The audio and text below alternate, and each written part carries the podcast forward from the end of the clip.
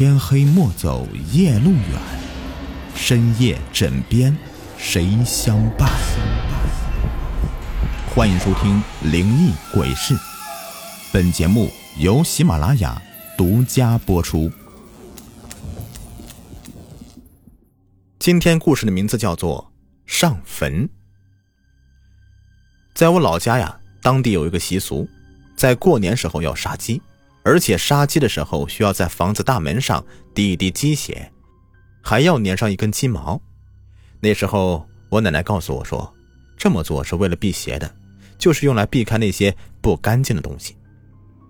而我们兄弟几个小时候啊，一直觉得老太太这些举动就是迷信和愚昧，因为我们从小呢受的是教育，在这世上哪里会有什么那些东西存在呀？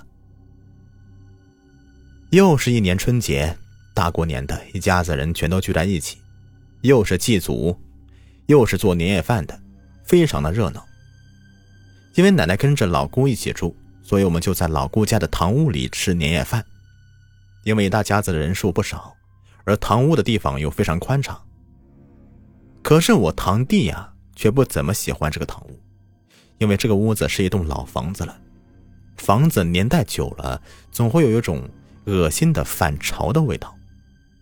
还有就是在堂屋旁边的奶奶的卧室里，还放着去年我奶奶提前给自己准备的棺材。这棺材是她去年相中的，然后就不顾家人的阻拦给买了回来。但是我奶奶又怕我爸爸、我姑姑他们把棺材给卖了，结果就放在自己的卧室里，天天看着才放心。那天晚上，大人们在桌上推杯换盏。我爸爸还有几个叔叔和姑父全都喝醉了，大家一起围着炉子醒酒，一边唠家常。当时我老姑父坐在躺椅上，身上还铺着一件军大衣。这个躺椅呢，是我爷爷生前最喜欢的，我爷爷就经常坐这里午睡。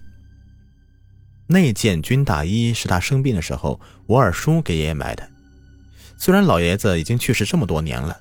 但是我奶奶仍旧是把这东西给留着。正当我趴在炕上快要睡着的时候，发生的事情却让我难以解释，只是心中隐隐的有些害怕。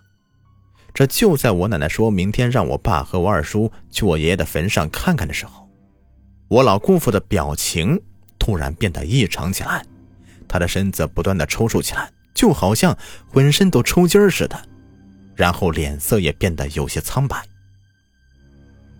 大家还以为是我老姑父太冷了，于是我奶奶就让老姑又往炉子里面填了一些木头棒子。这时候啊，就听老姑父的喉咙里面就好像是呜噜呜噜的说话声，隐隐约约的，好像是说：“别烧了，太热了，我进不来。”可是我记得我姑父不是这个声音呢，这明显这不是我老姑父说话的。因为那声音听起来十分的苍老，我就望了望我老妈，老妈脸色看起来很不好，我奶奶也是一下子就愣住了。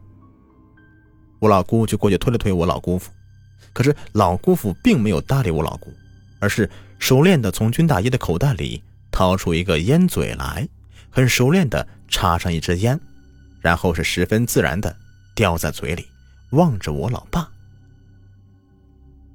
那个烟嘴是我爷爷在世的时候经常用的，不过在我爷爷去世以后啊，就再也没有见过了。曾经奶奶呢还专门的找过，想给爷爷下葬时候一起埋给爷爷，可是一直都没有找到。此时却被我老姑父从军大衣的口袋里面给掏了出来，屋子里的众人们都沉默了，没有人敢说话，所有人都是表情凝重的望着我老姑父。只有我们这些孩子不明所以。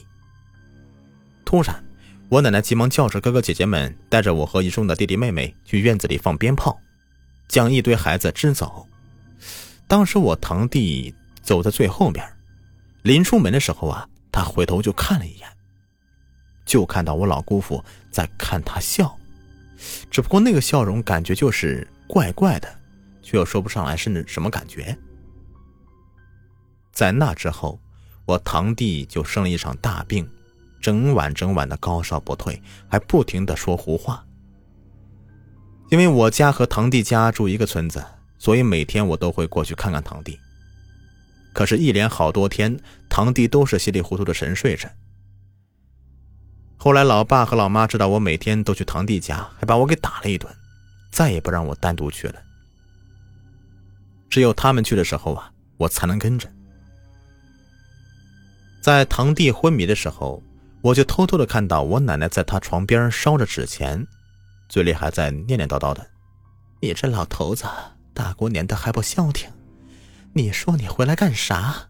小孙子都被你给吓到喽。可是那天晚上以后，我堂弟的高烧便一点一点的退了下来。不过，自从堂弟生病以后啊，家里人便是没有人再去提起那晚发生的诡异事情，就好像从来都没有发生过一样。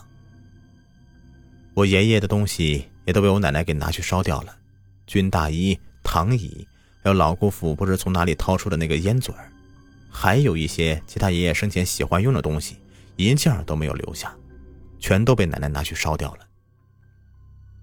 慢慢的，我们也都淡忘了老姑父那天晚上的异常举动，而且随着我年龄的增长，这段记忆就被封存在了脑海深处了。前阵子有一次去老叔家。和堂弟还有几个老婶在闲聊的时候，我无意中呢就聊起小时候的事情。我突然就想起这段令我感到好奇的记忆，于是我就问我的老婶到底是怎么回事老婶犹豫一会儿，才开口对我们说道：“那叫回门，其实就是爷爷想家了，所以就回来看看我们，顺便提醒咱们给他送点钱过去。”我爷爷走的时候，我们年龄都大了，就属我老弟的岁数小，还不会走路呢，所以那次回来，爷爷就是多看了我老弟几眼，结果我老弟就惊着了。据老沈说，最后还是请了刘半仙儿，带着我爸和老叔一起去给爷爷上坟，烧了不少纸钱和纸牛纸马之类的，因为我爷爷这回呀回门并不是有意害人。刘半仙儿也不好做法，只能当个和事佬，在爷爷的坟前说了不少的好话，说孩子们过年也不是故意忘了给他上坟，又说爷爷喜欢孩子也不能吓唬呀，还劝爷爷不要跟孙子们计较。之后又让我奶奶在家里给爷爷烧纸，也跟爷爷说了不少的好话，求求爷爷别缠着小孙子了。堂弟这才慢慢好转的。不过在那之后。每年过年，我们家的最大事情就是全家一起去给爷爷上坟，一次都没有落下过。本集故事已播完，感谢收听。喜欢听我讲故事，别忘了点击订阅、收藏还有关注。下期再见，拜拜。